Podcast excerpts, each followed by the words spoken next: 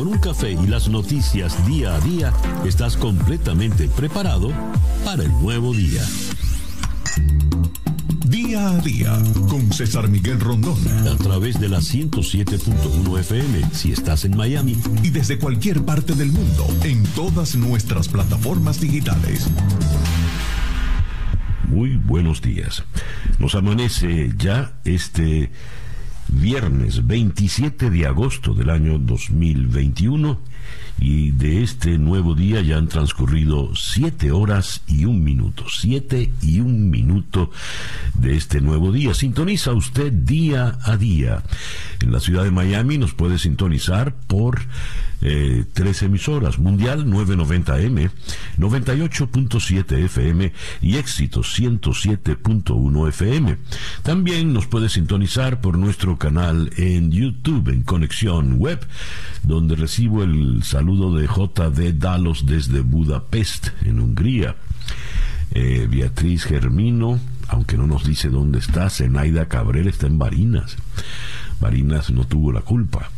Emilio Tierno desde Orlando, Florida, José Luis Palacios en Temuco, Chile, Glenda Mendoza eh, está en Mérida y da las gracias por todo el apoyo que están recibiendo los merideños en medio de la tragedia. Patriota Maigot, buenos días desde el estado Zulia, abajo el comunismo. Eh, Javier Artiles en Mérida, Yucatán. Jesús Agüero Sosa, a todos nos desea el mejor día posible, muchas gracias. Basán Matar, ah, Agüero está en Quito. Eh, Basán Matar no nos dice dónde, ah, sí, en Turén, estado portuguesa. Xiomara Pacheco en Buenos Aires, Alicia Peña en Caracas.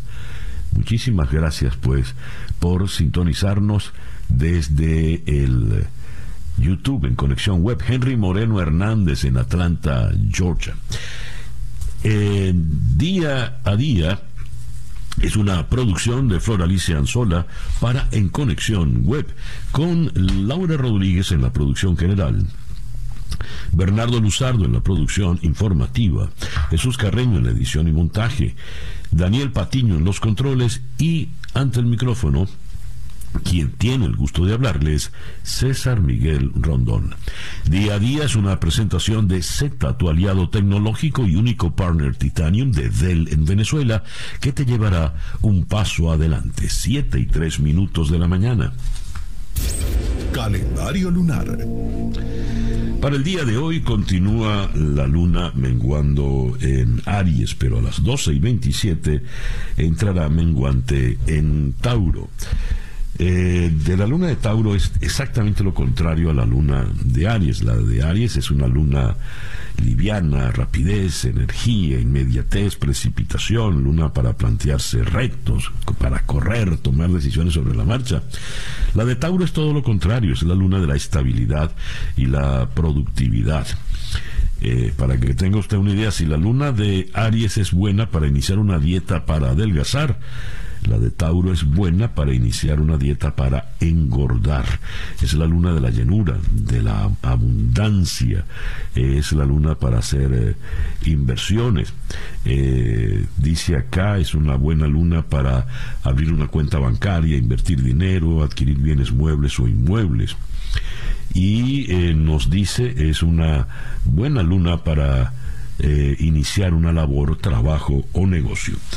Un sol y dos lunas, pues, por el día de hoy. Ah, la luna en Tauro estará allá arriba hasta las 12 y 42 minutos del día domingo, cuando ya después de las 12 y 42 entrará menguante en Géminis. Pero por el día de hoy, Luna menguante en Aries y a partir de las 12 y 27 menguante en Tauro, Sol en Virgo, cuando nos amanece este viernes 27 de agosto del año 2021 y que sea este para todos, en cualquier rincón del planeta que usted se encuentre, el mejor día posible. El reloj nos indica que son las 7 y 5 minutos de la mañana.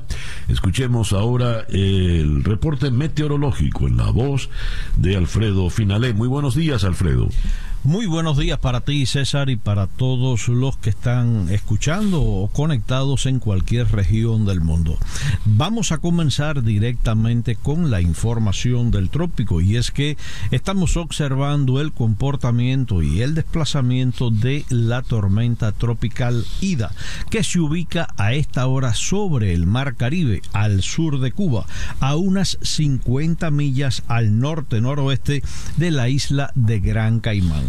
Tiene vientos máximos sostenidos de 45 millas por hora y se está moviendo al noroeste en dirección a la región occidental de Cuba, es decir, la provincia de Pinal del Río, que es la más occidental, la cual debe estar atravesando durante esta noche. Ya para el día de mañana, Ida va a estar sobre el Golfo de México.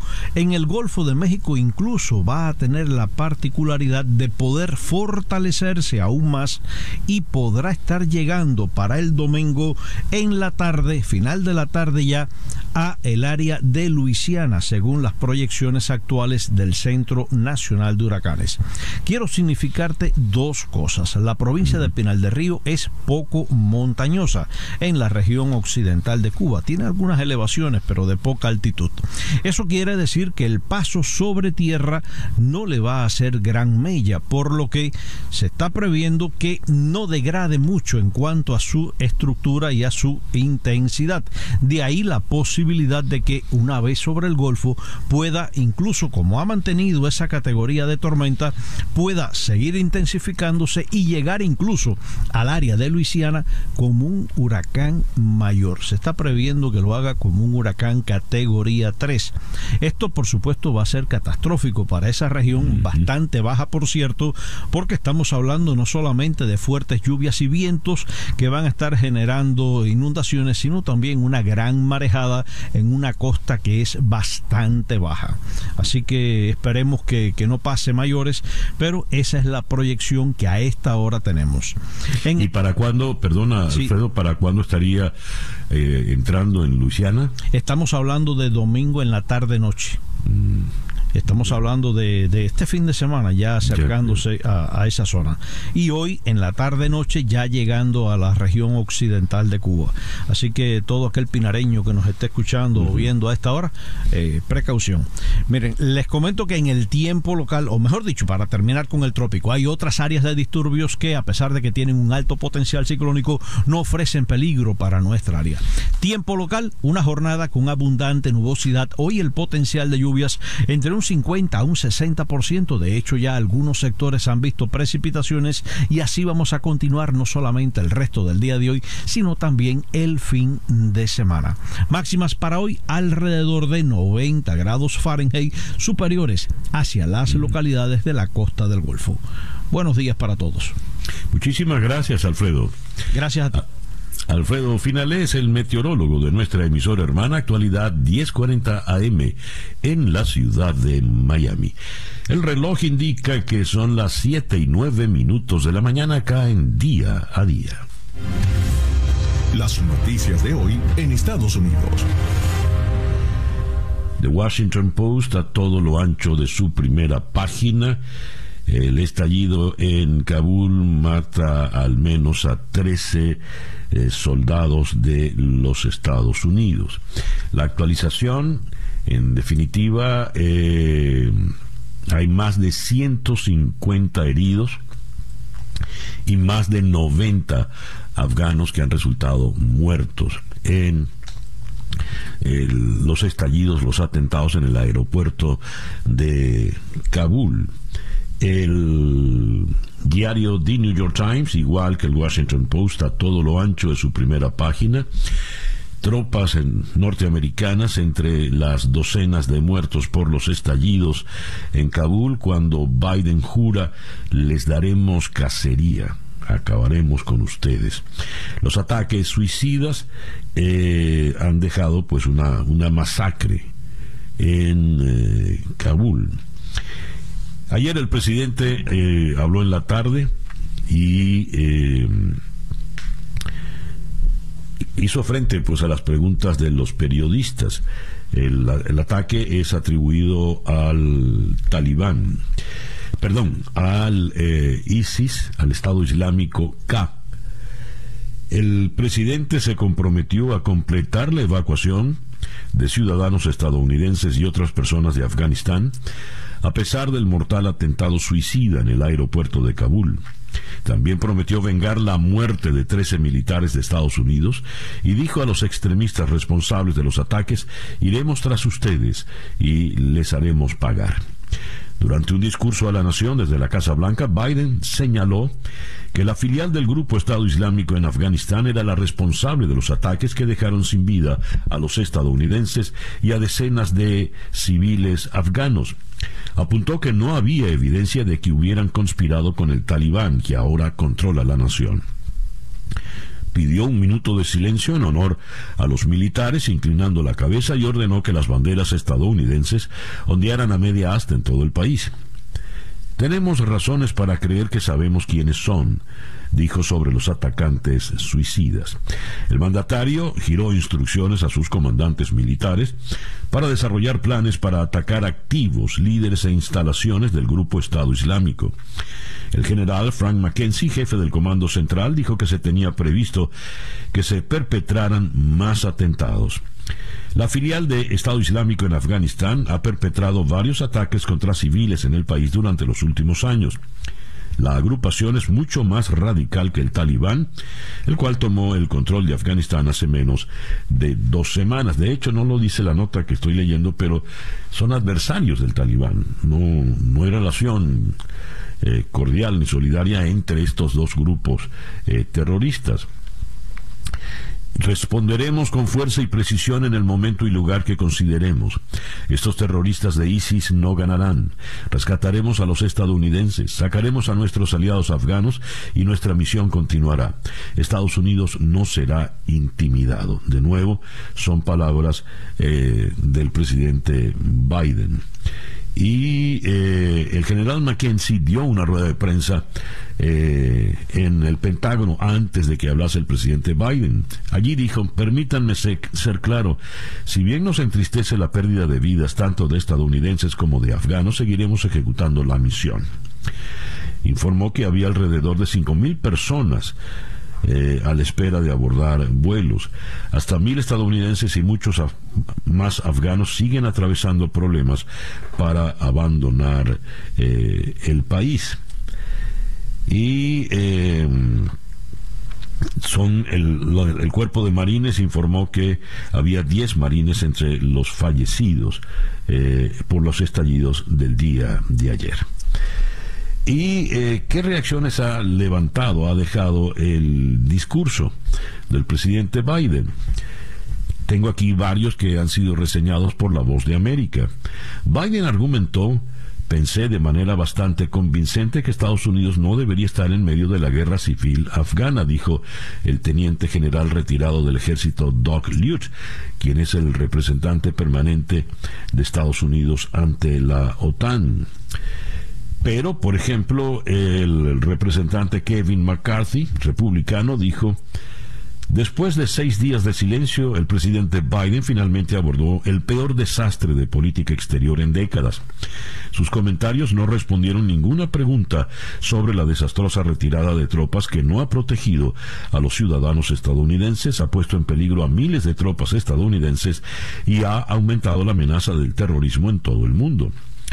Por su parte, la también representante, la presidenta de la Cámara, Nancy Pelosi, el presidente debe ser elogiado por su fuerte liderazgo y su enfoque excepcional en poner fin a la participación militar eh, estadounidense en Afganistán. Lindsey Graham, senador republicano, el presidente Biden eligió un camino peligroso y deshonroso en Afganistán y no tiene a nadie a quien culpar de esta debacle sino a él mismo. Con relación a esto, uno de los momentos más eh, importantes, fuertes en Afganistán, en la, rueda de prensa de ayer fue cuando el presidente dijo sí, asumió toda la responsabilidad de lo que ha ocurrido en eh, Afganistán en estos días.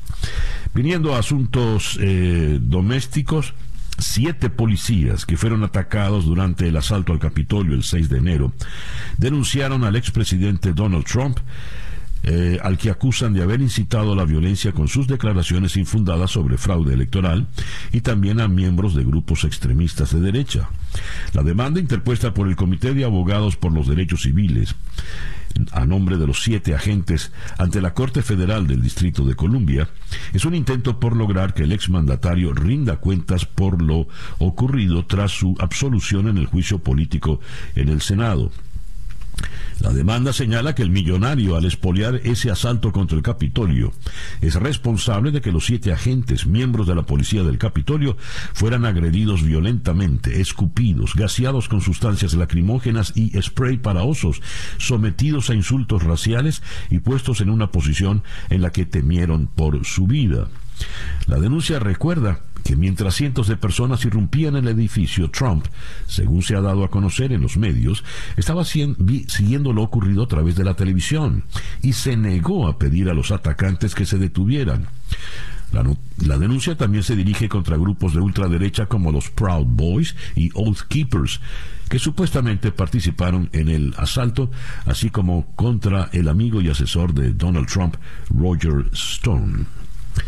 Eh, la señora Jen Psaki, la vocera de la Casa Blanca, reconoce que es imposible evacuar a los millones de afganos que pretendan eh, salir. Eh, volviendo a temas internacionales, el gobierno de México anunció el inicio de un diálogo con Estados Unidos para evaluar el problema migratorio tras la eh, resolución de la Corte Suprema de Estados Unidos que rechaza que quienes soliciten asilo puedan permanecer en Estados Unidos a la espera de la decisión final. Eh, el reloj nos indica en este momento las 7 y, perdón, antes de cerrar con las noticias de Estados Unidos, Austin, Texas. Los republicanos de Texas avanzaron nuevas restricciones al voto tras meses de protestas demócratas quienes, tras un parón de 38 días, se han quedado sin posibilidades de frenar un proyecto de ley que incluye la prohibición de votar desde el auto y dará más poder a los observadores electorales. Eh, la Corte Suprema, por otra parte, de Estados Unidos, permite reanudar los desahucios en pandemia. La mayoría conservadora de la Corte Suprema de Justicia decidió permitir la reanudación de los desahucios en Estados Unidos después de impedir al gobierno del presidente Biden ampliar una moratoria temporal a los desalojos decretada inicialmente debido a la pandemia del coronavirus. La determinación de la Corte pone fin a la protección para unos 3 millones y medio de personas en Estados Unidos que dijeron enfrentan un desalojo en los próximos meses, según cifras de principios del mes de agosto.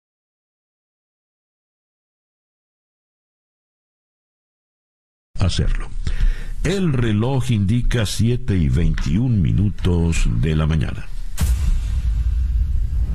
Estas son las noticias de Venezuela. La primera página virtual del diario El Nacional de Caracas nos dice al menos 40.000 médicos se han ido de Venezuela en los últimos años.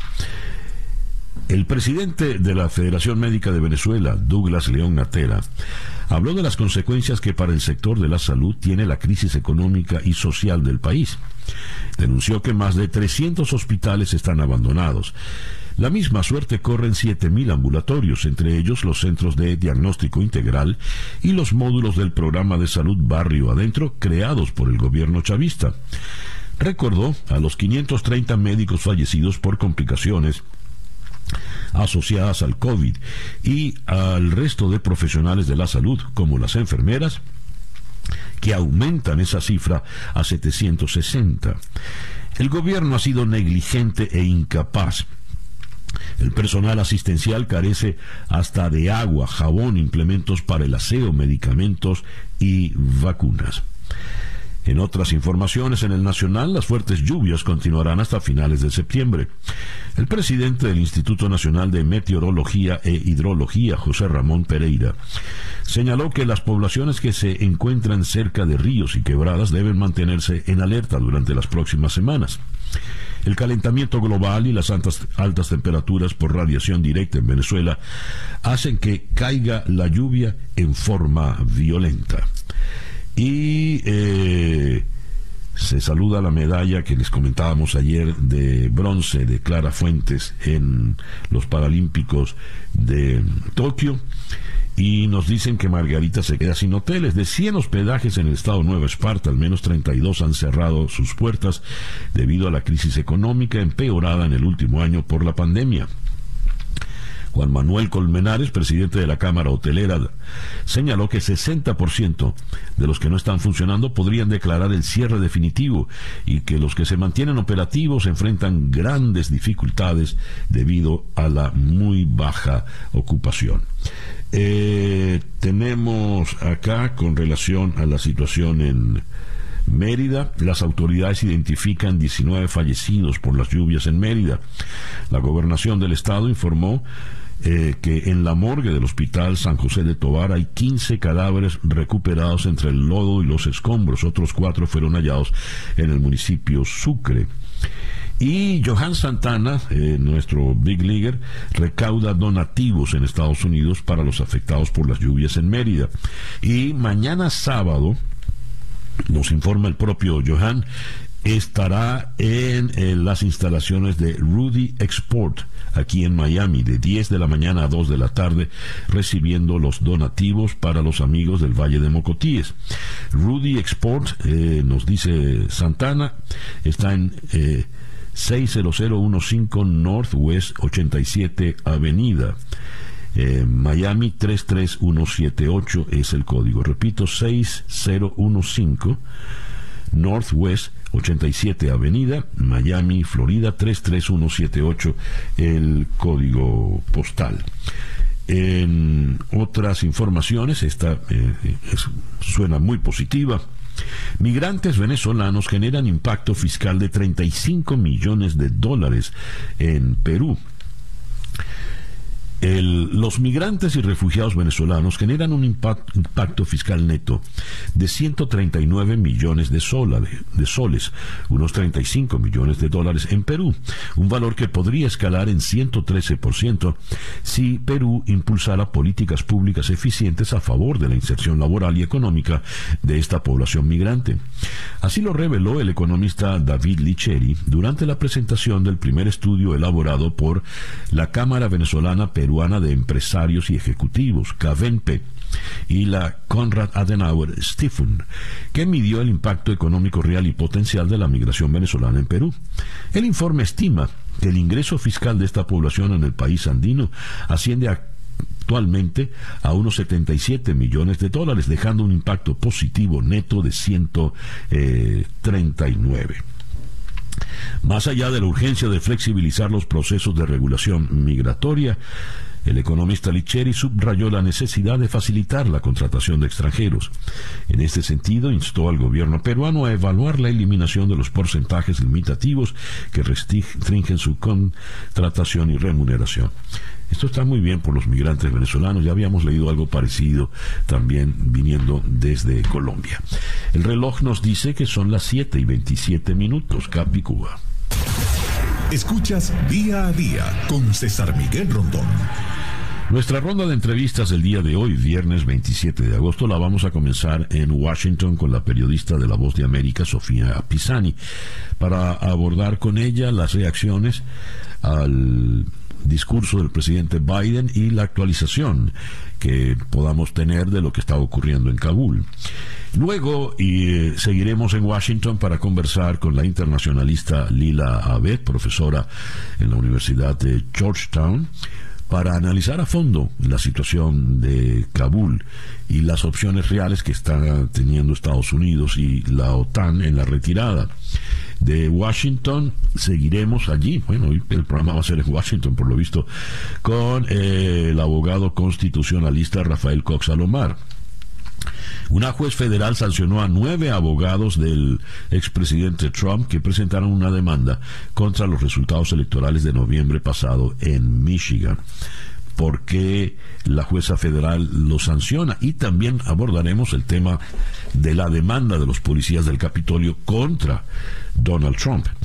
Luego sí saldremos de Washington para ir a Camagüey, en Cuba.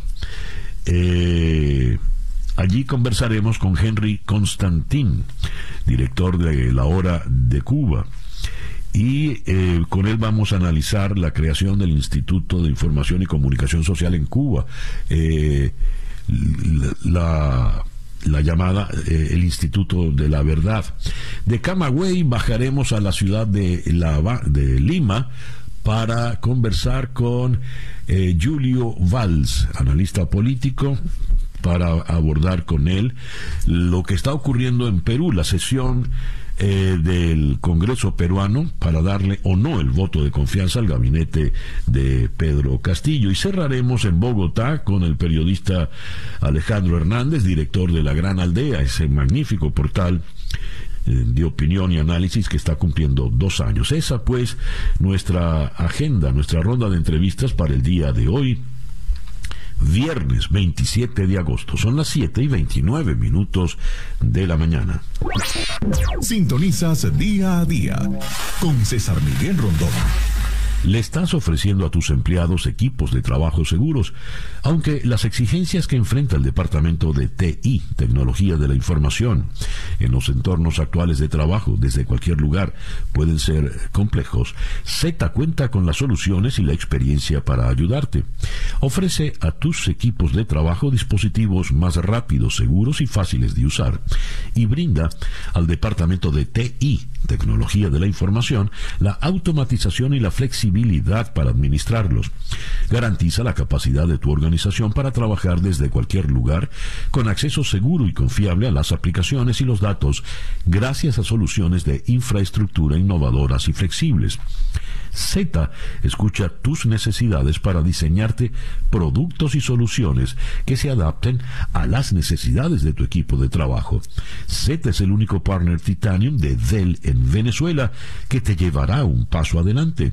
Síguelos en Z Piso LA, Z con doble T, la página web z.la, Z, tu aliado tecnológico. 7 y 30 minutos de la mañana, una pausa muy breve y ya regresamos con el editorial de día a día.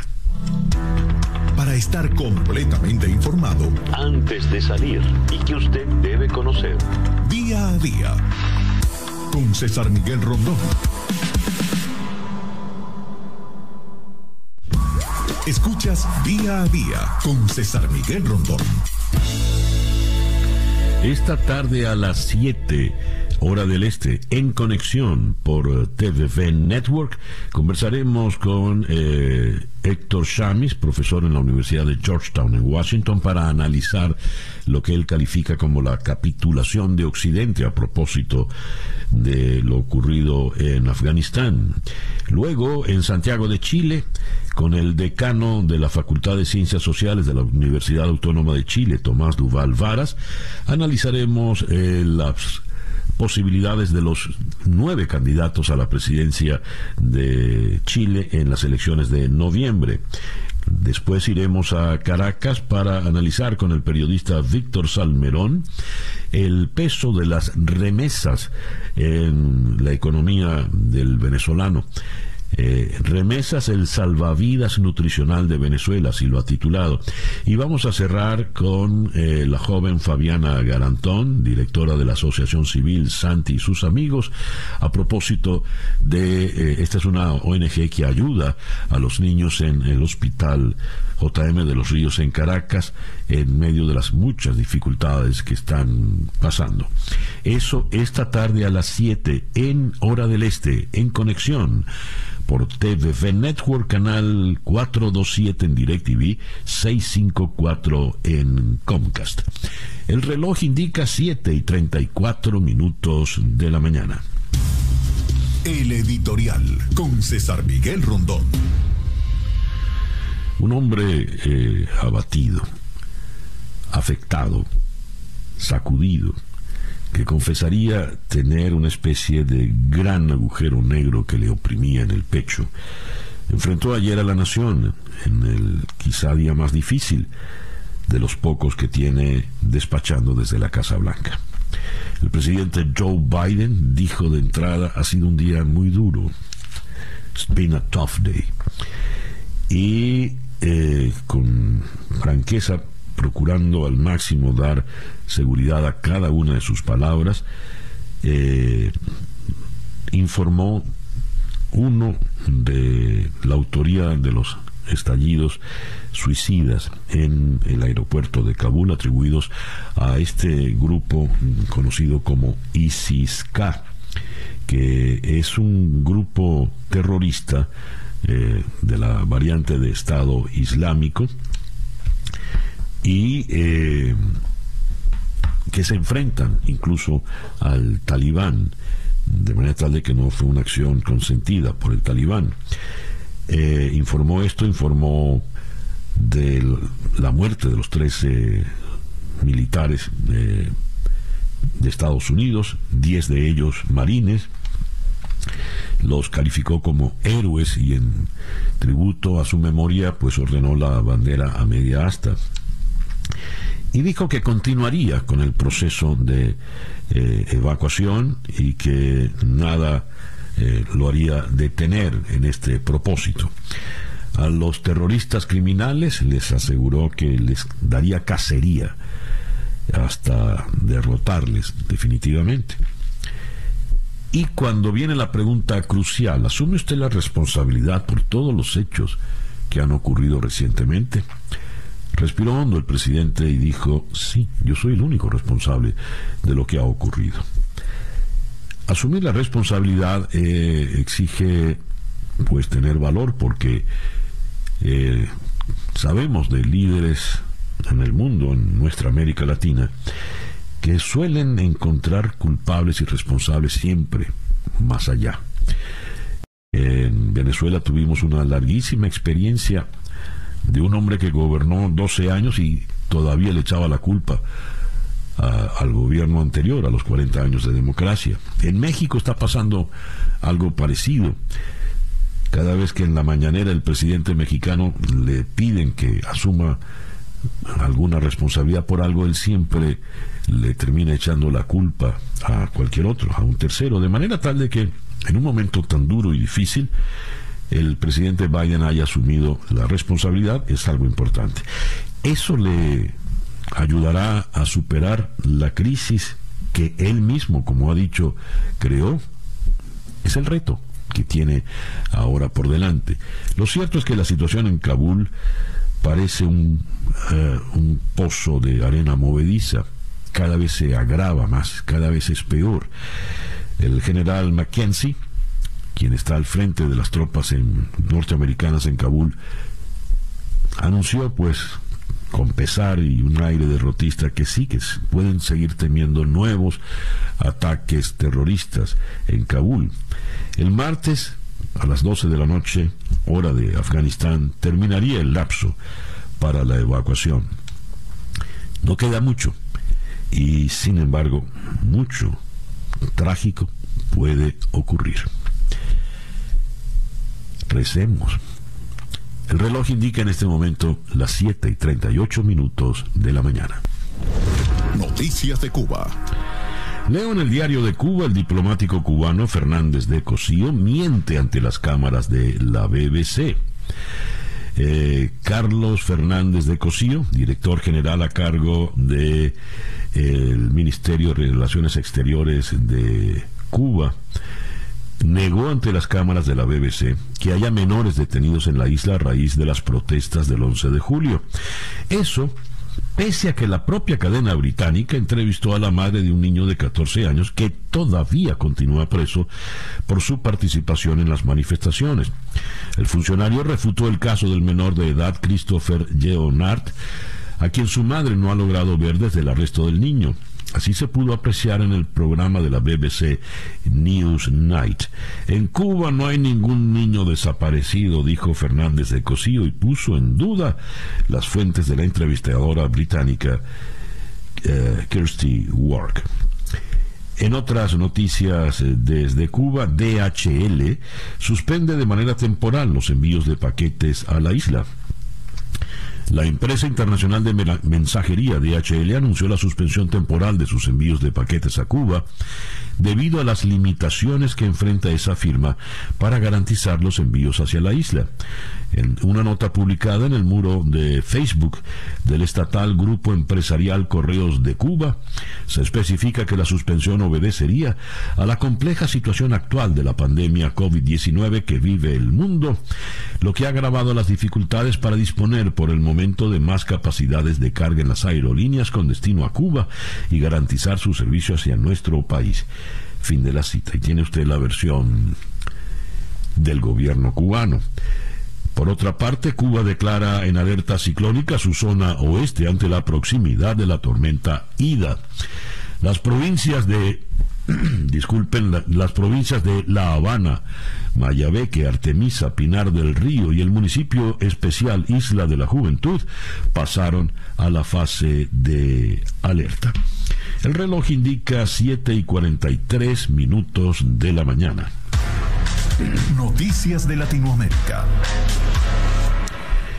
En Sao Paulo, eh, Lula dice, habla mal de Jair Bolsonaro, pero la declaración de hoy es, es contundente. Bolsonaro es peor que Maduro. Y se supone que Lula es aliado de Maduro. El expresidente brasileño Lula da Silva, líder del izquierdista Partido de los Trabajadores y potencial candidato a las elecciones presidenciales del 2022, afirmó que el actual mandatario del país, Jair Bolsonaro, es peor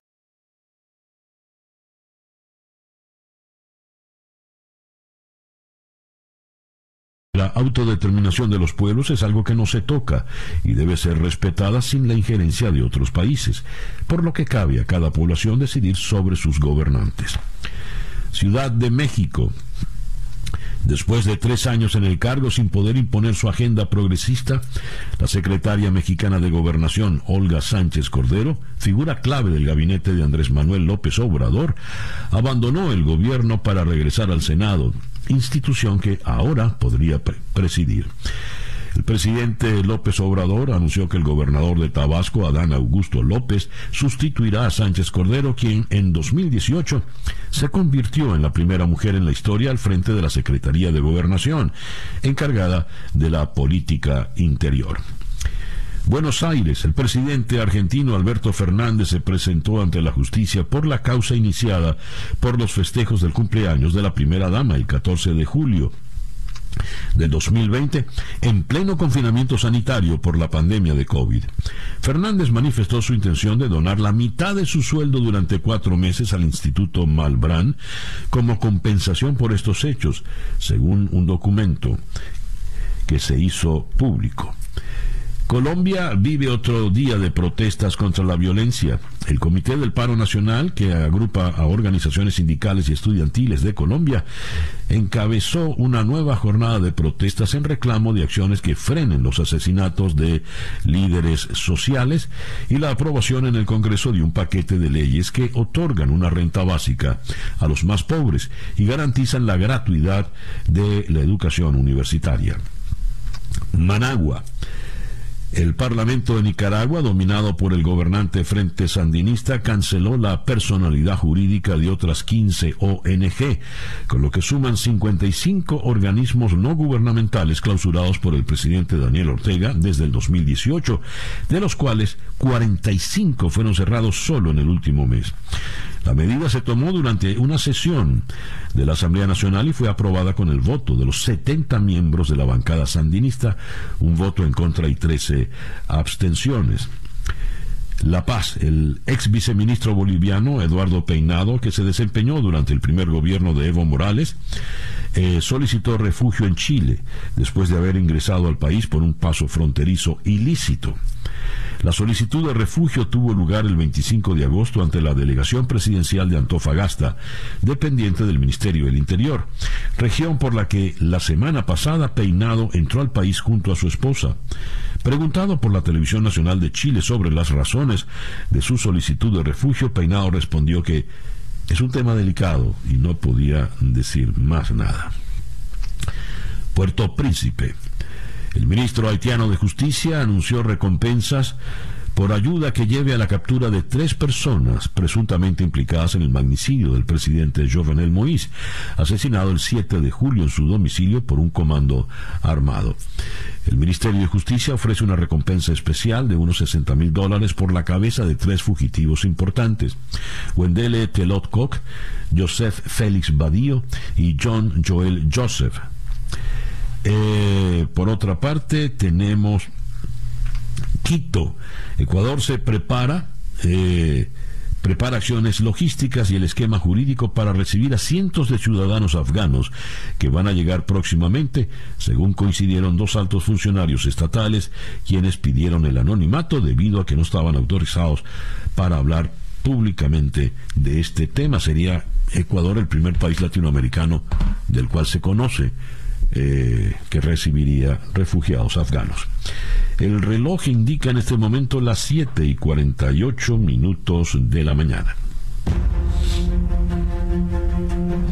La información del mundo día a día. Aumentan a 110 los fallecidos por el doble atentado de Estado Islámico en el aeropuerto de Kabul. Eh, y siguen 13 militares norteamericanos entre eh, las víctimas.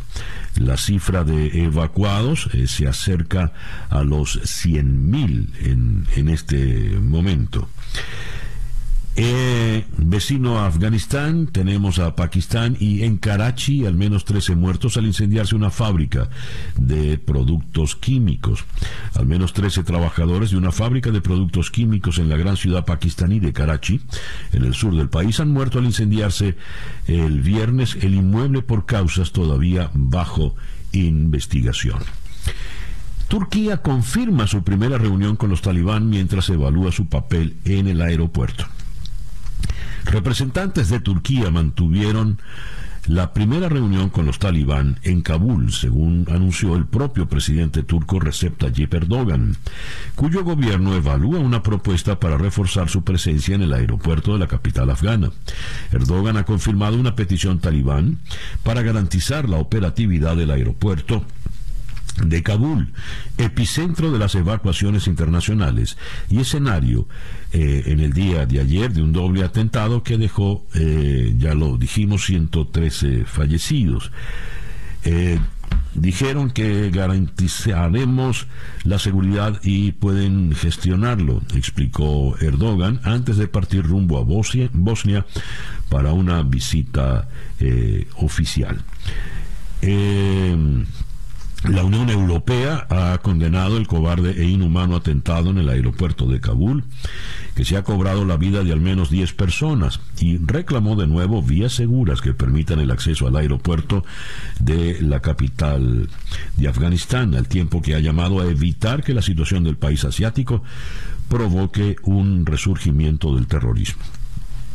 Así habló el presidente del Consejo Europeo, Charles Michel, en un mensaje publicado en Twitter en el que admitió su preocupación por la explosión y aseguró que sus pensamientos están con las víctimas y sus familias. El secretario general de Naciones Unidas, Antonio Guterres, llamó a una reunión eh, de emergencia del Consejo de Seguridad para discutir la caótica situación en Afganistán tras el atentado en Kabul.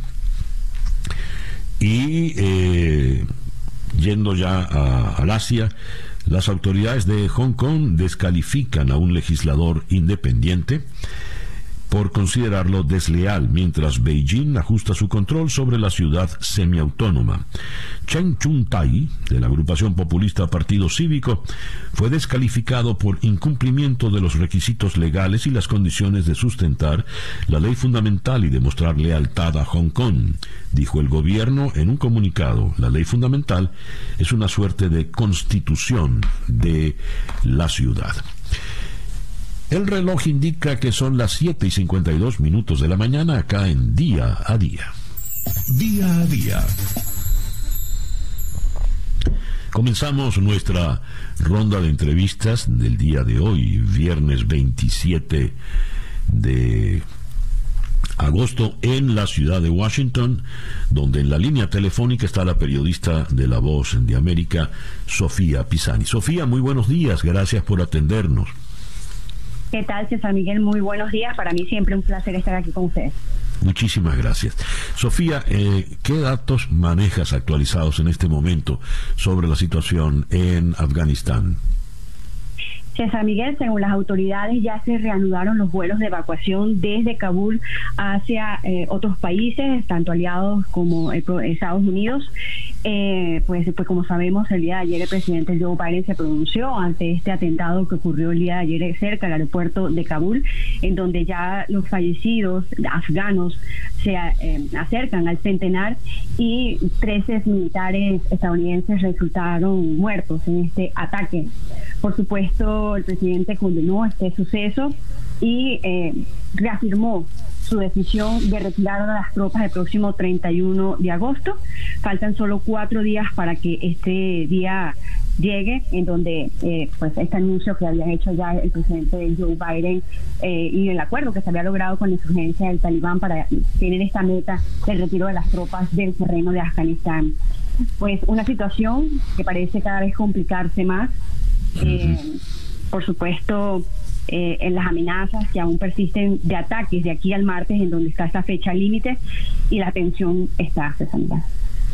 ¿Qué reacciones ha tenido, han habido allá en la ciudad de Washington al, al discurso de Biden de anoche?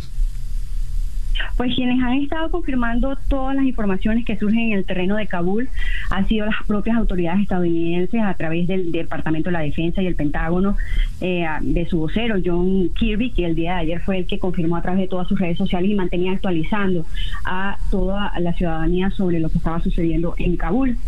Eh, por supuesto, una contraparte republicana pronunciándose en contra de la decisión del presidente Joe Biden de retirar estas tropas eh, de un acuerdo que, por supuesto, venía de la, de la anterior administración, como la del presidente Donald Trump, y un acuerdo que se había logrado en febrero del 2020, que era con, que se fueran estas tropas de Afganistán y se regresaran a Estados Unidos pues el presidente Joe Biden ha mantenido su decisión de que eh, la guerra en el lugar había terminado y que la misión continuaba desde otro punto de vista, con otras estrategias y que lo que eh, era importante en este momento era la seguridad de Estados Unidos. Pero ¿qué, eh, ¿qué reacciones ha tenido políticamente? Porque en algún momento le preguntó un periodista si él asumía la responsabilidad y dijo que sí, que él asumía la, la responsabilidad, pero asumir la responsabilidad no quiere decir que eso le vaya a beneficiar políticamente, sobre todo que está pasando por un momento muy, muy duro. Hay encuestas que reflejan que la popularidad del presidente ha bajado un poco Incluso hay eh, posiciones también encontradas dentro del Congreso con respecto a esta decisión. De hecho, se había mencionado que eh, se estarían reuniendo a primera hora ya cuando eh, vengan de este, de este pausa que hay en el Congreso, de esta pausa por el verano. Y el primer tema, por supuesto, va a ser Afganistán y se discutirá en el Congreso cuáles serán los esfuerzos que se harán dentro del Congreso para pues enfrentar esta situación que ha estado manteniendo las tensiones entre ambos países desde el pasado 14 de agosto que pues, los talibanes el poder. ¿Tiene previsto el presidente alguna nueva intervención o en la agenda eh, informativa que manejas para hoy, Sofía, qué, qué tienes? Bueno, está previsto que el presidente Joe Biden eh, mantenga sus actividades el día de hoy. En realidad no he leído su agenda el día de hoy.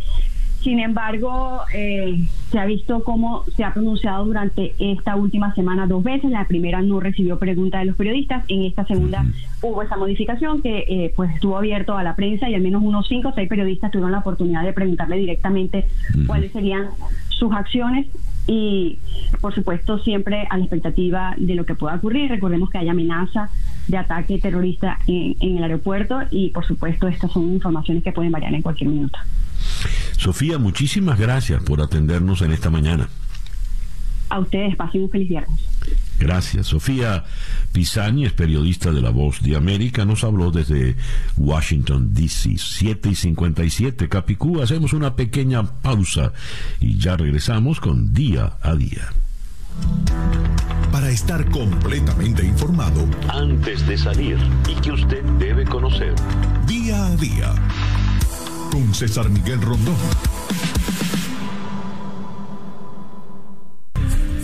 El reloj nos indica que son las 8 y 3 minutos de la mañana. Seguimos en la ciudad de Washington, que es donde está el pulso en este momento de tensión por lo que ocurre en Afganistán.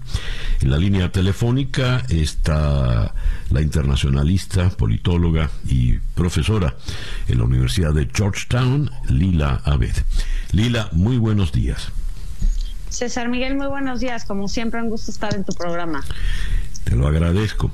Lila, la situación en Afganistán está muy delicada y puede empeorar, puede ponerse mucho peor. Ayer hubo dos atentados y se teme que puedan ocurrir más.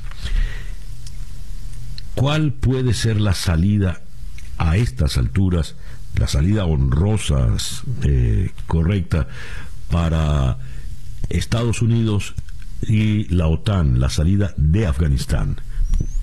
Sí, se ha complicado mucho la situación que de por sí todavía ya era muy complicada en el aeropuerto de Kabul. Eh, vimos hace un par de días como el talibán también, también había informado que los afganos no podían ya cruzar a, a, las inmediaciones del aeropuerto de la capital de Afganistán. El día de ayer complicó aún más el escenario de la retirada de tropas estadounidenses e internacionales. Países como Noruega y Francia informaron que no iban a poder retirar a todas las personas que tenían contemplada sacar del país. Estados Unidos el día de ayer con el con este eh, con las declaraciones del presidente Joe Biden dejó claro que va a continuar con la misión, pero sí mandó una amenaza eh, muy clara el mandatario estadounidense a ISIS-K y posiblemente Al Qaeda, al igual que a cualquier organización terrorista que pueda atentar de nuevo contra la seguridad y los intereses y las tropas de Estados Unidos que los van a encontrar, que no los van a perdonar, no van a olvidar los incidentes y que eh, van a tener una respuesta pues contundente por parte de Estados Unidos en el momento que Estados Unidos lo decida. Eh, yo creo que Joe Biden tenía dos opciones. La primera era salirse de una manera mucho más rápida y cumplir con la misión para el 31 de agosto, que es esta fecha límite que impuso Joe Biden. Y la otra opción que tenía era permanecer, extender un poco más esta fecha para poder retirar a todas las personas que todavía necesitan salir del país, pero que no nos sorprenda eh, que Joe Biden haya decidido salirse del país cuando en la reunión del G7 le había compartido a sus contrapartes que no iba a postergar esta fecha límite, que era momento de retirarse de Afganistán, al igual que ya enfrentaban pues una amenaza por parte de los talibanes que si se quedaban más allá del 31 de agosto iban a enfrentar consecuencias por parte del nuevo gobierno. Entonces, me parece que se complicó mucho la situación, es una situación muy fluida, muy dinámica y que posiblemente pueden haber otros atentados de aquí al 31 de agosto. Yo creo que esto es lo más complicado en estos próximos días, César Miguel. ¿Con quién cuenta el presidente Biden en el plano internacional en este momento? Pues yo creo que con sus aliados y socios tradicionales, el G7, la OTAN, la ONU, organizaciones internacionales que los están apoyando para sacar a los refugiados de Afganistán, pero que hay que ser muy claros, Estados Unidos ha perdido una cierta credibilidad también con eh, los socios, con sus aliados, debido a que no les hizo caso con esta petición que le extendieron para postergar la fecha límite, pero más allá de eso, uno de los pilares fundamentales de la política exterior del presidente de Estados Unidos ha sido la protección de los derechos humanos a nivel internacional y el simple hecho de salirse de Afganistán dejando a miles de afganos que lo apoyaron y apoyaron a las fuerzas internacionales durante las últimas dos décadas, dejando a mujeres y a niñas en manos del talibán, pues va a ser muy difícil mantener esta posición moral ante el mundo de protección de derechos humanos cuando en realidad Estados Unidos no es un ejemplo de ello. Ya lo veo. Cuando el presidente dice que a los de ISIS-K les va a cazar, les va a dar cacería, los van a encontrar en donde sean y los van a derrotar, ¿hasta dónde no es más que retórica, Lila? Porque en este momento, militarmente hablando, eh, ya hay como una suerte de rendición, ¿no? Sin duda, em, yo creo que la única convergencia que existe actualmente posiblemente entre los talibanes y Estados Unidos es que ambos son enemigos de ISIS-K. Eh, ISIS-K y el talibán son archienemigos, han estado peleando durante mucho tiempo y también parte de estas explosiones que se responsabilizó, se responsabilizó de ellas ISIS-K. También es una manera de desestabilizar al talibán, de crear caos y eh, también demostrar su compromiso con el yihad global. Ahora, el simple hecho de que hayan llevado a cabo estas explosiones el día de ayer nos demuestra el escenario que va a enfrentar Estados Unidos en el corto plazo, en donde Afganistán de nuevo se puede convertir en un refugio para organizaciones terroristas. Y aun cuando Estados Unidos dice que tiene las capacidades para contrarrestar las fuerzas y las acciones de organizaciones terroristas, el no tener presencia física me parece que sí va a disminuir mucho sus capacidades de eh, pues contrarrestar a las organizaciones eh, terroristas y lo estamos viendo en tiempo real. César Miguel, en cuanto se estén retirando, se está apoderando ISIS-K, se pueden apoderar otras organizaciones terroristas y por más que el talibán quiera hacer algo ante ello, pues son eh, organizaciones que ahora se sienten con la posibilidad eh, y el espacio para poder llevar a cabo estas, estas amenazas y estos actos terroristas. Lila, tú que eres estudiosa de, de este tema, ¿dónde se equivocó el presidente Biden? Porque él ha dicho que él tenía que cumplir con el acuerdo de Doha que había firmado Donald Trump. Se firmó entre Mike Pompeo y este señor que ahora actúa como canciller talibán, eh, Barabar él dice, si yo no eh, estaba de acuerdo con el, si yo no respetaba el acuerdo de Doha, tenía que seguir mandando más y más tropas, la guerra continuaría. Algunos dicen que se equivocó en el cómo, en el cómo fue la retirada, pero evidentemente cometió un error, algo no le salió bien. ¿Dónde se equivocó? Pues mira, César Miguel, yo creo que hubo varias cuestiones, ¿no? En abril, en este, ah, este pasado abril, ya había informado que iba a retirar a todas las tropas de Estados Unidos y sin embargo no evacuó a una cantidad importante de personal diplomático, de afganos y civiles que los apoyaron durante los últimos 20 años. Es decir, pudo haber llevado a cabo una evacuación mucho más ordenada, con más tiempo, desde abril cuando ya se conocía que las tropas iban a retirar. Ahora, por otra parte, creo que también la inteligencia de las agencias estadounidenses no fue tan precisa. Eh, yo creo que les falló un poco la inteligencia, digo, lo dijo el presidente Joe Biden, lo han dicho los generales del Pentágono, que ellos no tenían contemplado que, tal, que las fuerzas del ejército de Afganistán podían caer en tan solo 11 días. Y yo creo que también el no tener eh, pues un plan de contingencia inmediato si esto sucedía, por eso vimos eh, pues toda toda, eh, los, todo lo que ocurrió posterior a la caída del presidente Ghani y, y, la, y la entrada de los talibanes Afganistán. Yo creo que fueron, la verdad creo que fueron problemas y fueron errores de logística, de operaciones, eh, fueron errores de inteligencia por parte de Estados Unidos que debilitó muchísimo su posición cuando llegaron los talibanes y creo que también el cómo fue muy malo, pero fue debido a lo que acabo de decir, que fue una respuesta casi casi de inmediato, eh, los agarraron en curva y no tenían una respuesta pues ya eh, delineada para poder responder ante una, una crisis como la que enfrenta en este momento Afganistán y por eso vemos que la evacuación ha sido un desastre. Obviamente en los últimos días han aumentado eh, la capacidad de eh, retirar a las personas. Ya van más de 100 mil personas que, que, han evacuado las fuerzas de Estados Unidos. Pero vamos, acaban de perder a 13 miembros de la Marina de Estados Unidos. Hay más de 100 heridos por estas explosiones en Kabul. Y yo creo que esto demuestra, pues también en gran parte, la derrota de Estados Unidos en Afganistán. Claro. Una última pregunta, Lila. ¿Lo peor está por venir?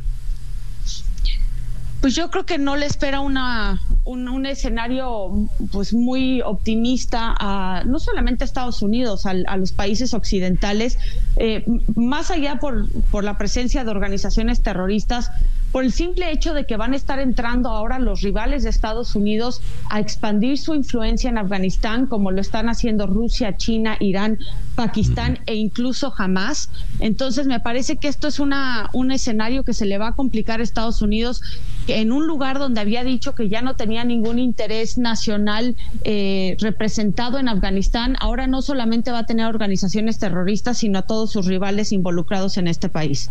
Ya. Lila, muchísimas gracias por estos minutos en la mañana de hoy. Al contrario, César Miguel, muchas gracias.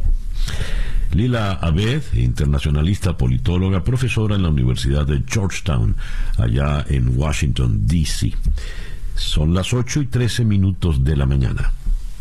Día a día Seguimos en Washington. Ahora en la línea telefónica está el abogado constitucionalista por la Universidad de Harvard, Rafael Cox Alomar. Rafael, muy buenos días. Gracias por atendernos.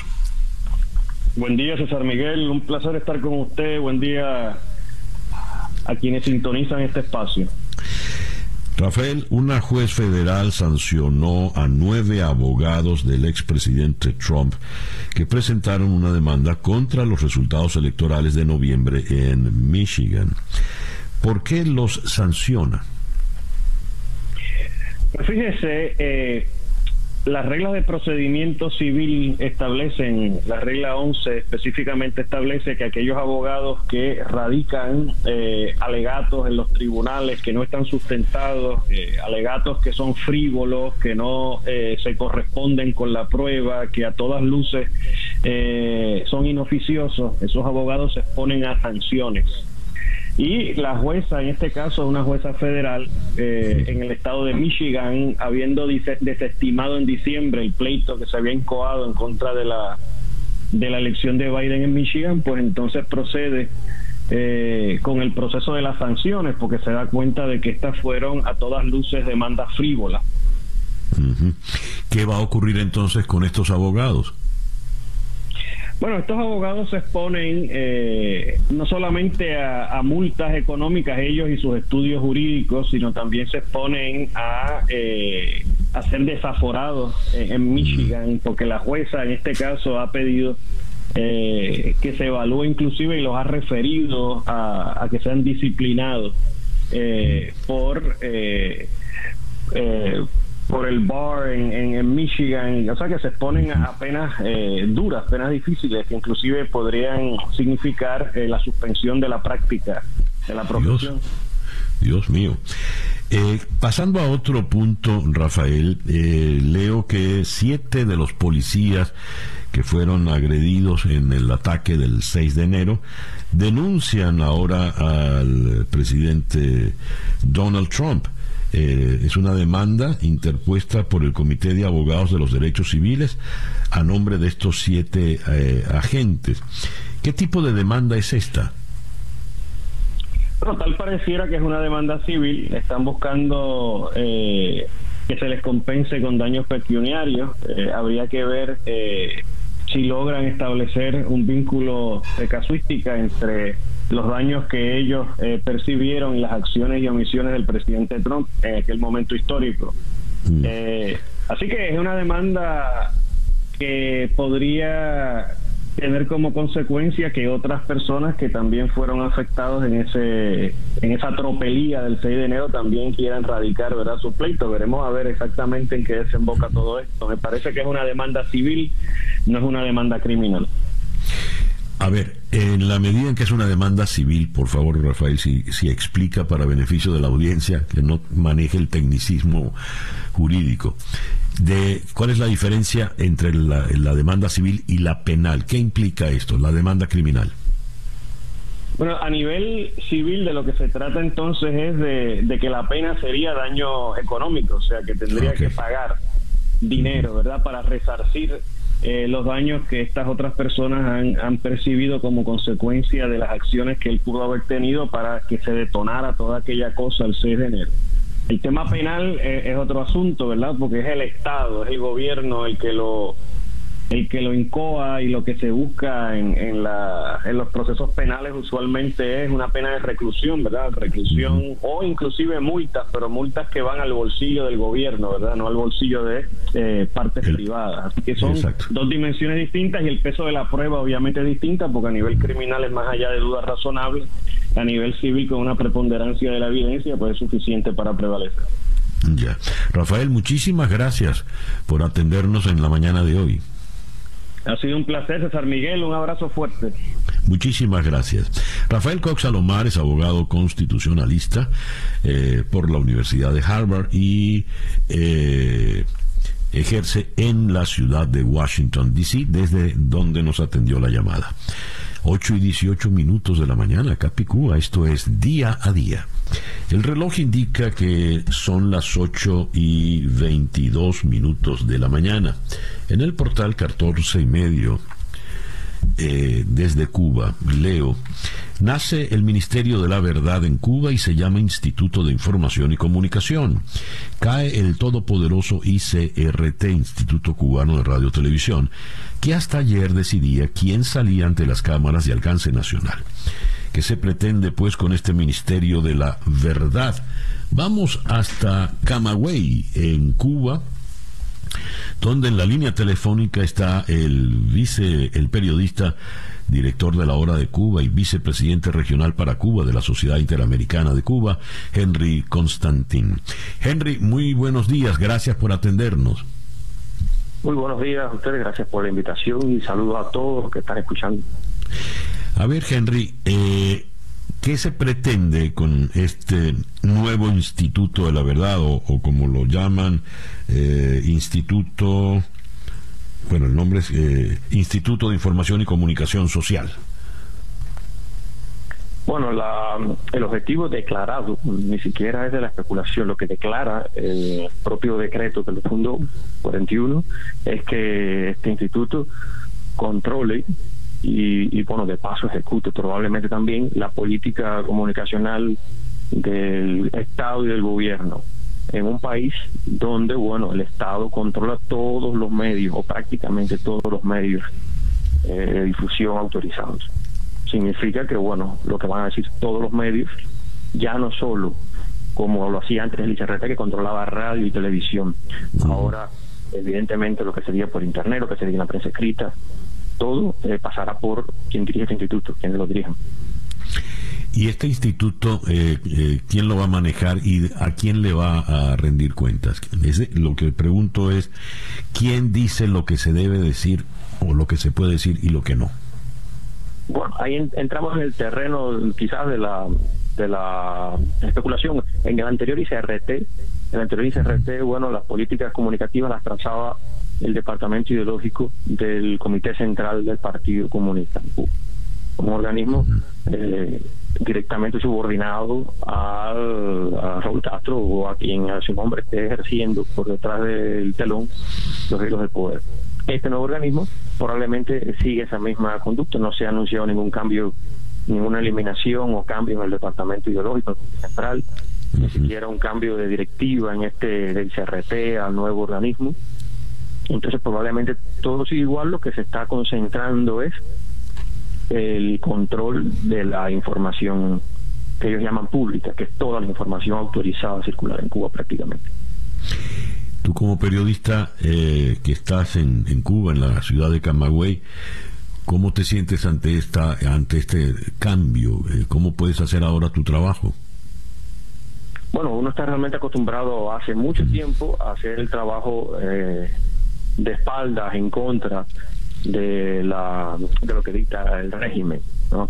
ellos eh, han aplicado o tienen desde antes que yo naciera leyes decretos constitución para para censurar para callar tienen hace rato son muchísimos años decenios regulado eh, todo el sistema de medios del país para que todo esté concentrado en en, manos de, de quien gobierna y entonces uno no siente el cambio. Quizás en la sociedad, la gente, digamos, más jóvenes, los que estaban en los últimos meses volcándose en las redes sociales, o algunos algunos medios, eh, algunos periodistas jóvenes en medios estatales sientan que puede ahora hay un mayor control, ¿no? Pero para nosotros, para los periodistas bueno, independientes, los que no esperamos que nos digan desde arriba para publicar, pues más de lo mismo para nosotros. Y seguimos haciendo nuestro trabajo sabiendo que hay organismos a los que les vamos a molestar, nuevos organismos, o sea, el mismo perro como decimos en Cuba, con otro perro. Ahora, eh, ese mismo perro, tal para utilizar el, dicho cubano, eh, ¿de qué manera va a controlar las redes sociales? ¿De qué manera controlará el, Internet eh, y todo lo que pueda surgir por allí? Bueno, los detalles ahora del cómo trabajará este organismo son mínimos. El decreto ley es súper escueto, prácticamente un par de párrafos en el que dicen suprimido tal el ICRT y creado este que va a hacer tal cosa. No especifica su alcance, que hará, que no podrá hacer, no hay limitaciones. Eh, se anuncia también en el propio decreto ley que en una eh, no, el propio decreto ley, no, las notas de prensa estatales, perdón, se anuncia que pronto, pues pronto, bueno, el pronto del gobierno, que puede ser meses, meses, se debe hacer eh, eh, llevar a cabo la ley en la cual se regulará la libertad de expresión en Cuba, que la Constitución aparentemente reconoce. Y quizás ahí vengan entonces eh, las trabas más eh, firmes, pero el trabajo de este organismo no se, no se especifica. Se, se asume que hereda todo el poder del ICRT y que además va también a tener el, el poder sobre toda la prensa escrita y la digital, que, que yo creo que es lo que ha impulsado esta transformación. O sea, sabemos que el mundo, inclusive los medios, televisión y radio, están muy volcados en lo digital y publican en esas plataformas a veces más o distinto contenido que en sus medios, que en sus plataformas tradicionales. Y posiblemente ahora se trata de un, un megamonopolio de la comunicación estatal. Ya. Eh, Henry, muchísimas gracias por atendernos en la mañana de hoy. Gracias, gracias por la invitación. Un gusto haber podido compartir las situaciones de Cuba, las cosas con, el público y con, usted. Muchas gracias. Henry Constantín es periodista, director de la Hora de Cuba, vicepresidente regional para Cuba de la Sociedad Interamericana de Cuba. Eh, nos habló desde la ciudad de Camagüey, en Cuba. 8 y 28, Capicú, hacemos una pequeña pausa y ya regresamos en día a día para estar completamente informado antes de salir y que usted debe conocer. Día a día con César Miguel Rondón. 8 y 34 minutos de la mañana. En el día de ayer, el presidente Pedro Castillo en Perú enfrentaba una prueba importante. Sus ministros comparecían ante el Congreso eh, procurando una suerte de voto de confianza. Vamos hasta la ciudad de Lima para enterarnos y ahondar en el punto. En la línea telefónica está el periodista y analista político Julio Valls Gen. Julio, muy buenos días, gracias por atendernos. César Miguel, muy buenos días, qué gusto estar en contacto contigo nuevamente. Julio, ¿qué ocurrió en el Congreso peruano en el día de ayer? Ocurrió ayer que, como decías, eh, por un tema constitucional peruano, el gabinete, eh, una vez que se nombra un presidente del Consejo de Ministros, por mandato constitucional tiene que comparecer, digamos, y dar un, discurso ante el Congreso expresando su política y obligatoriamente tiene que hacer cuestión de confianza. ¿Qué quiere decir esto? Que tiene que preguntarle al Congreso si es que ellos de alguna manera bendicen eh, su, su, gestión o el mensaje que está dando con el voto a favor. ¿no? Esto es lo que ocurrió ayer y empezó la sesión y la sesión continúa esta mañana. ¿Y qué se sabe de la sesión eh, ya para el día de hoy? Correcto. A ver, mira, las cosas acá están muy movidas, ¿no? Como saben, eh, e, este es un, gobierno de izquierda que enfrenta un parlamento en donde más o menos las, el centro y la centro derecha y la derecha extrema inclusive son quienes dominan, son 130 congresistas, la bancada de gobierno tiene 37, más una alianza de 5 y por ahí que puede tener algunos aliados adicionales. Se sabe que hay probabilidades de que le den el voto de confianza, ¿Por qué? No porque no porque porque hay una confianza real en el, en el gabinete y lo que se crea que pueden hacer hacia un futuro, sino porque eh, se considera que ocurre algo. Si, si en dos oportunidades el Congreso de la República le niega la confianza al Poder Ejecutivo, el Poder Ejecutivo queda autorizado, según la Constitución, a disolver el Parlamento y convocar un nuevo proceso electoral. Por tanto, el negar una confianza a, un mes del gobierno, al primer gabinete, más allá de la cantidad enorme de cuestionamientos que este tiene en la opinión pública y en la política, sería estratégicamente para el Congreso exponerse a quedarse sin trabajo muy pronto, un Congreso elegido por cinco años que se iría en, pocos meses. Suena es una medida que cuesta entender, pero en fin, así está la constitución en el Perú y, así, y así funcionará la, la República. Pero, ¿qué recursos tiene luego de esta comparecencia en el Congreso Pedro Castillo? ¿De qué manera será su gobierno una vez que tenga la confianza, eh, tenga el Congreso le dé confianza a sus ministros? buen, buen, punto, ¿no? Porque es que ¿qué, podría venir después? Mira, es, es, una presidencia débil. Para empezar, un dato objetivo ha iniciado, él ha iniciado con una aprobación pública medida por encuestadoras de aproximadamente 38%.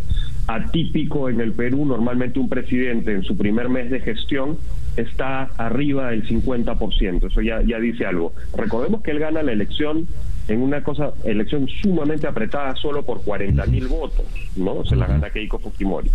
Tiene un gabinete sumamente cuestionado de, de muchas personas con poca experiencia política, digamos, a nivel nacional. Es un gabinete creado con figuras regionales, en donde tiene una alianza política con Perú Libre, un partido que se declara a sí mismo, que es el que lo llevó a la candidatura, se, declara marxista-leninista y, socialista, digamos, ¿no? De hecho, el fundador del partido, el señor Cerrón, es una persona formada en Cuba, y para que tengas una idea, en la campaña peruana, pues el, señor Castillo constantemente repite y hasta el día de hoy lo dice, yo no soy chavista, yo no soy chavista, más allá de eso, hemos tenido nuevamente a embajadores venezolanos acá, presencia cubana también acá con su embajador, etcétera. Eh, ¿Qué enfrenta? Eh, es un gabinete no cohesionado, no se sabe bien quién manda ahí, hay una alianza, pero no, no se sabe quién la controla. Díaz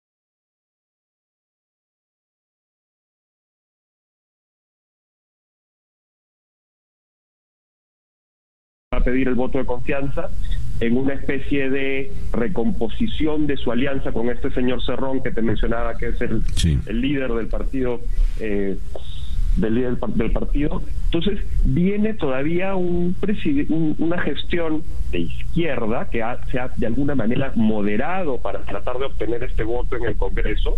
No están teniendo hoy planteamientos radicales porque saben que en el Congreso no tendrían éxito las modificaciones normativas que requerirían eh, que no cohesiona y que ojalá pueda suplir los grandes problemas que tiene hoy día el Perú, que como la mayoría de la región es la reactivación económica, la vacunación eh, y el atender una eventual tercera ola que se, señala que está muy cerca de llegar acá en, Perú, ¿no? Ya. Julio, eh, entiendo por tus palabras, por la última definición que nos has dado, que Pedro Castillo no es el que realmente está mandando. ¿Más mandaría entonces este señor Cerrón? Y ese es un, ese es un motivo de discusión usual en, Perú. Finalmente la presidencia la tiene Pedro Castillo y no es que él no mande, es que es un presidente que estamos empezando a conocer, que para todos los peruanos es relativamente nuevo. Pedro Castillo fue un, se, conoció él en la opinión pública en una huelga sindical en el 2017 y después no se supo más hasta que de pronto apareció como, como un volcán en la, en, la primera vuelta. Entonces, yo no diría que no manda, él tiene una coalición de gobierno que lo integran, integran distintos partidos de izquierdas. El Perú Libre tiene un, una, un poder importante ahí hay otra parte del poder que se le ha cedido a los sindicatos de trabajadores, sindicatos agrarios, etcétera, y por tanto es un presidente en construcción y que estamos empezando a conocer. Quizás en algún momento empiece a mandar un poco más, esperemos, para organizar. Ya lo veo. Bueno, situación difícil por delante, sin, sin lugar a dudas. Además de la, la mitad del país se le, le adversa de una forma muy firme, ¿no, Julio? Eh, ese es un punto importante porque eh, hay una división hoy día en el Perú y de hecho heredada de la, elección que ha sido hace muy poco y te doy una muestra de te cuento una historia de lo que ocurre ayer no ayer va el, el, premier el primer ministro Bellido al Congreso a, hacer este voto y él empieza hablando en quechua. El quechua es un ah. idioma oficial en el peruano hablado por cuatro millones de peruanos es un idioma muy importante eh, que es precisamente el idioma que se habla en las regiones en donde Perú Libre y Pedro Castillo arrasó en las elecciones, donde tuvieron una victoria muy dura, muy fuerte respecto al Fujimorismo.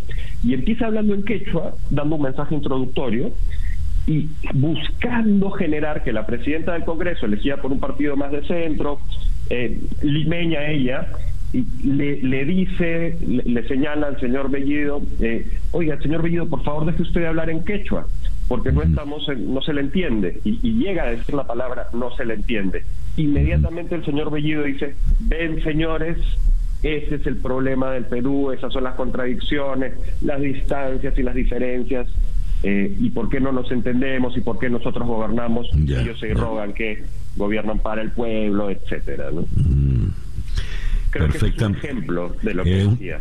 Un ejemplo muy esclarecedor, de verdad que sí. Julio, muchísimas gracias por atendernos en esta mañana. César Miguel, el gusto es mío. Hasta luego, que estén bien. Julio Valls eh, Gen eh, fue hasta no hace mucho el jefe de política en el diario El Comercio en Lima. Es periodista y analista político y nos habló, por supuesto, desde Lima. El reloj indica 8 y 43 minutos de la mañana. 8 y 47 minutos de la mañana. Vamos ahora hasta la ciudad de Bogotá, donde en la línea telefónica está el periodista y director de La Gran Aldea, Alejandro Hernández. Alejandro, buenos días. Hola César, qué placer saludarte, ¿cómo estás? Muy bien, en primer lugar Alejandro, enhorabuena por esos dos años de La Gran Aldea. Muchas gracias. ¿Cómo ha sido la experiencia de estos dos años, Alejandro? Bueno, yo, yo estoy muy contento, César, porque bueno, esto ha sido un proyecto eh, modesto, pero, pero lleno de, de gente valiosa que nos ha ayudado pues a, colocar temas, a desarrollar contenidos que, son valiosos y que han ayudado a la gente, bueno, a entender con un poco más de profundidad, bueno, el proceso tan complejo que padecemos en Venezuela, ¿no? Eh, nosotros nacimos con el eslogan de información para entender, porque eso es lo que buscamos, que la gente pueda tener herramientas, darle argumentos a la gente para que tome decisiones, para que comprenda con, con bueno, con profundidad, con, con la complejidad de, de, todo esto. Y bueno, ayer cumplimos nuestro segundo aniversario y decidimos pues hacer un perdón, y decidimos hacer un trabajo muy especial sobre el rol de la Fuerza Armada durante estos últimos eh, 20 años, ¿no? Y entonces constituimos ahí un trabuco de, de, firmas que nos ayudaron a explicar varias aristas de, de lo que ha sido el, el, el, rol militar en Venezuela, porque es muy difícil entender a la Venezuela de hoy sin comprender lo que juega y ha jugado el, la Fuerza Armada en todo este proceso. Venezuela, país cuartel, le dieron como título a esta edición especial de La Gran Aldea. ¿A qué conclusiones se puede llegar luego de este trabajo tan intenso que incluye firmas de Elías Pino y Turrieta, Juan Ignacio Hernández, Juan Manuel Rafal y Sebastián de la Luez, Hernán Lugo Galicia? ¿A qué conclusión llegan en, en el trabajo, Alejandro? Bueno, eh, yo diría que la conclusión más importante, eh, César, es que pues eh, Maduro está montado sobre el, bueno, sentado pues o, apoyado o sostenido por la estructura militar que es quien maneja las principales áreas del país, las más estratégicas y sobre todo las que pues controlan el tema de recursos económicos, ¿no? Eh, al final es el sostén de Maduro, eh, pues sé que no es eh, nada nuevo esta conclusión, pero el trabajo te ayuda a entender varias, varias facetas de esto y pues te, ayuda a desarrollar o, a tener una visión completa de por qué pues la Fuerza Armada eh, se, ha, se la ha jugado con, con el régimen de Maduro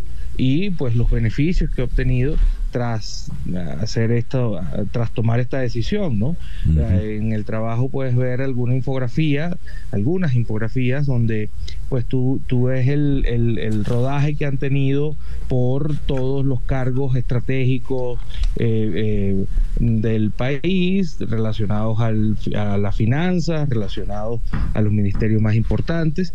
Y pues ahí ves la, la, razón por la cual, eh, bueno, siguen apoyando lamentablemente al, régimen al régimen de Maduro. Y, y, también puedes tener la oportunidad de comparar lo que es lo que ha sido la actuación de la Fuerza Armada en estos últimos años con lo que fue en los 40 años de democracia y allí puedes ver el, trabajo de, José Ignacio Hernández, por ejemplo, o el de Juan Manuel Rafali, que te habla de la desinstitucionalización que ha habido de la organización militar. Pues. En el abril del año 2002, eh, Chávez renuncia luego de la masiva manifestación que llegó hasta Miraflores, donde hubo muertos y, demás. Y luego vino una especie de golpe de Estado eh, muy particular.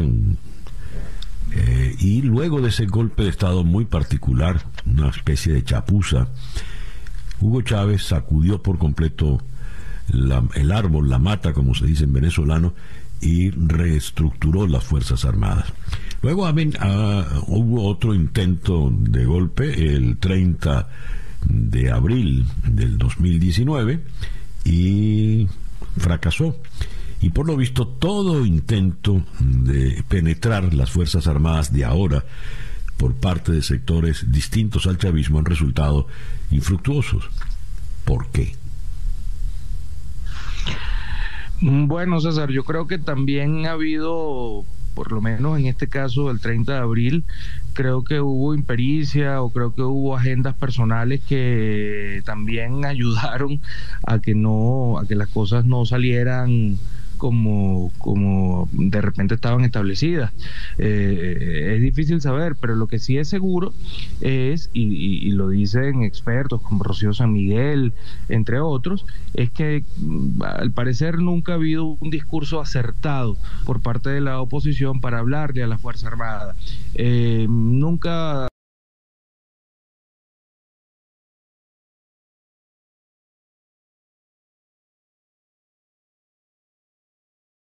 bueno, de apoyar eh, a, las fuerzas democráticas. Creo que allí mm, eso es, eso ha sido una gran debilidad.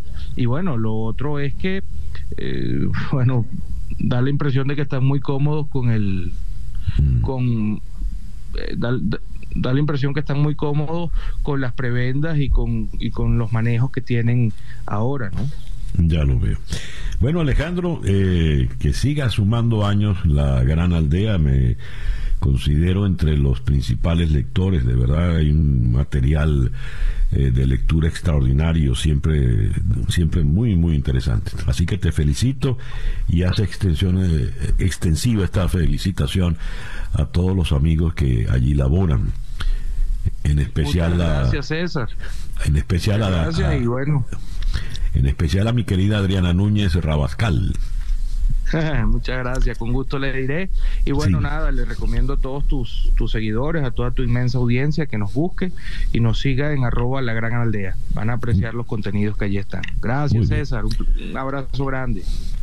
Alejandro Hernández, el periodista, el joven periodista que ha llevado adelante la gran aldea desde Bogotá. El reloj indica en este momento las 8 y 54 minutos de la mañana. Día a día con César Miguel Rondón.